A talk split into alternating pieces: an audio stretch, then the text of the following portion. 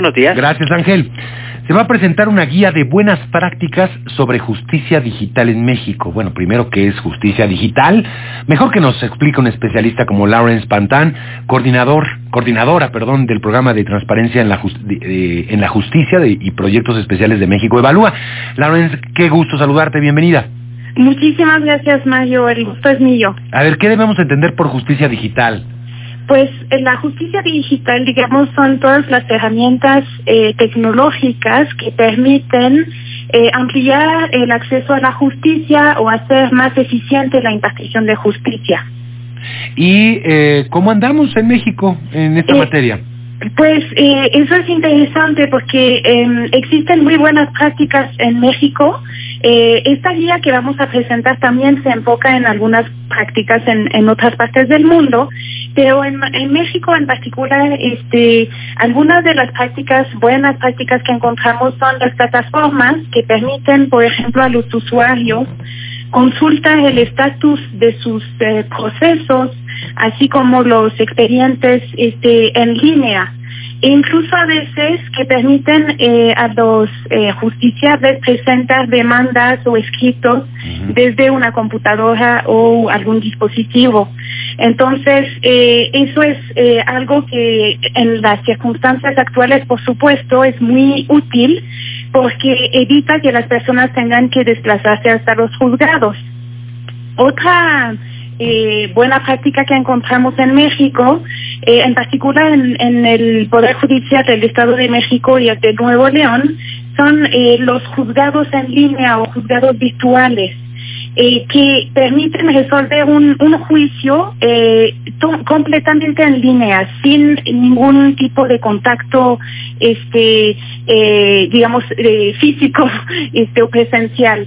esto existe para procesos relativamente sencillos, donde no hay a lo mejor un conflicto entre las partes, donde las partes están de acuerdo, pero de todos modos se tiene que llevar a cabo un juicio para llegar a un acuerdo eh, y estos eh, juzgados en línea lo que permiten es acelerar muchísimo eh, la manera de resolver estos asuntos y potencialmente si se generalizan pueden llegar a reducir la carga de trabajo para resolver, digamos, temas más complejos. Entonces son de esas prácticas que nos parecen muy útiles. Eh, ahora bien, eh, nosotros en realidad también hemos identificado algunos retos. Eh, por ejemplo, en la realización de juicios orales eh, en línea, como se realizan ahora en muchas partes del mundo y en México en algunos estados, en realidad hay, algunos cuestionamientos.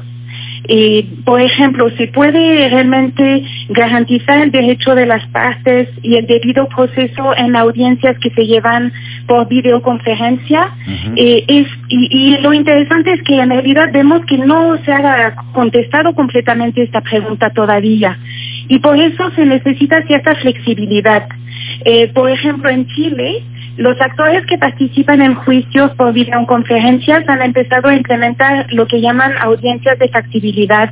No están previstas en la ley, pero digamos, eh, las partes se reúnen para determinar si existen las condiciones para que el proceso se lleve a cabo respetando las garantías. Nos parece que ese es el tipo de cosas que tenemos que que busca también aquí en México. Este, y, precisamente porque es importante en este momento eh, esta guía, eh, porque hay algunas eh, iniciativas legislativas que se han presentado en el Senado y que buscan fomentar la, justicia, la justicia digital. Nos parece muy positivo, pero hay que cuidar algunas cosas.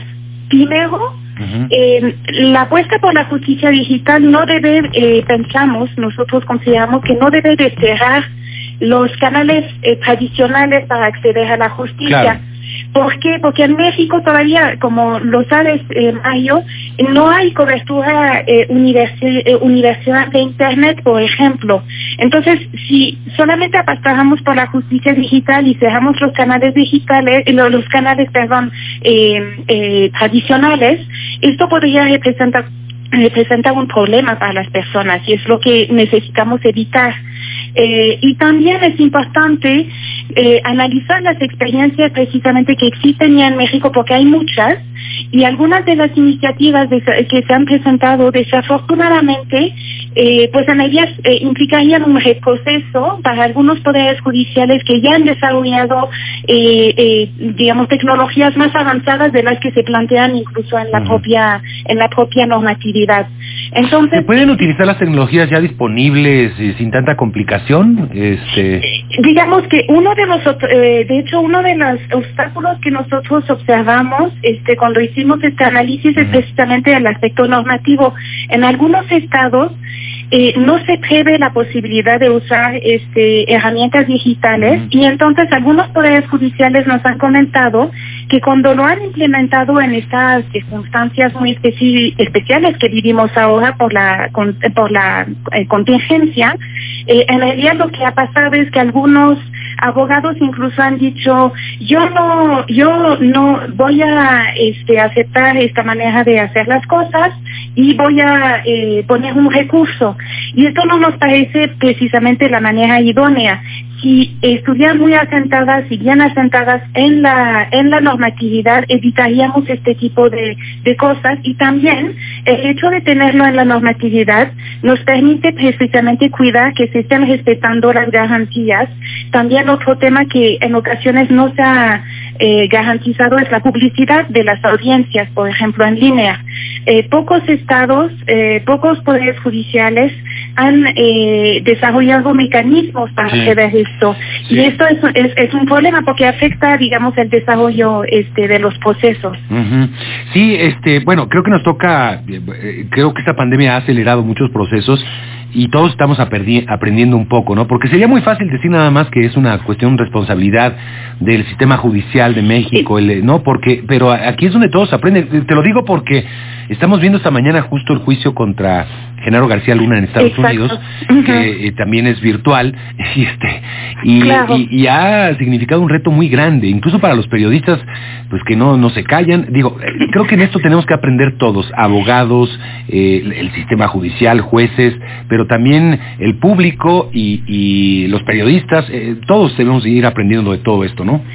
Sin lugar a duda, y de hecho yo creo que en realidad, y eso es eh, también la meta de esta guía que presentamos hoy, es decir, sí tuvimos como un, una necesidad urgente de desarrollar estas audiencias, estas, estos nuevos mecanismos, audiencias, este, y estas plataformas también, mecanismos para que la gente pueda eh, enviar sus escritos o demandas, hay muchos se han hecho ahora en la en la urgencia. Pero hay algunos poderes judiciales que vienen trabajando desde, con estas eh, estos mecanismos desde hace más tiempo y también yo creo que hacia allí tenemos que apuntar. Eh, es inevitable ir hacia mayor digitalización de la justicia, pero justamente eh, no se puede hacer todo y ni de cualquier manera. Todos tienen que poner de lo suyo y también se tiene que tener una reflexión eh, muy profunda sobre la manera de realizar estos procesos este, para que justamente respeten las garantías, los derechos. Entonces yo creo que estamos eh, aquí en México eh, pues en un momento clave y esperamos nosotros que con esta guía eh, pues podamos aportar este debate que se está dando. Agradezco mucho, te agradezco Launes por platicarnos de este tema aquí en Enfoque Noticias. Muchísimas gracias a ti y buen día a todos. Gracias, igualmente buen día sobre esta guía de buenas prácticas sobre la justicia digital en México, algo que llegó para quedarse.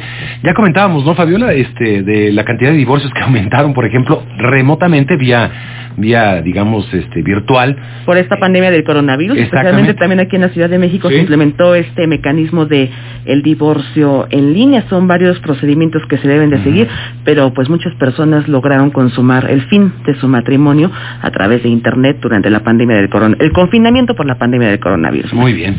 Bueno, pues vamos con más información. Ya nos adelantaba aquí eh, Porfirio Muñoz Ledo el día de ayer que había puesto pues una eh, primero una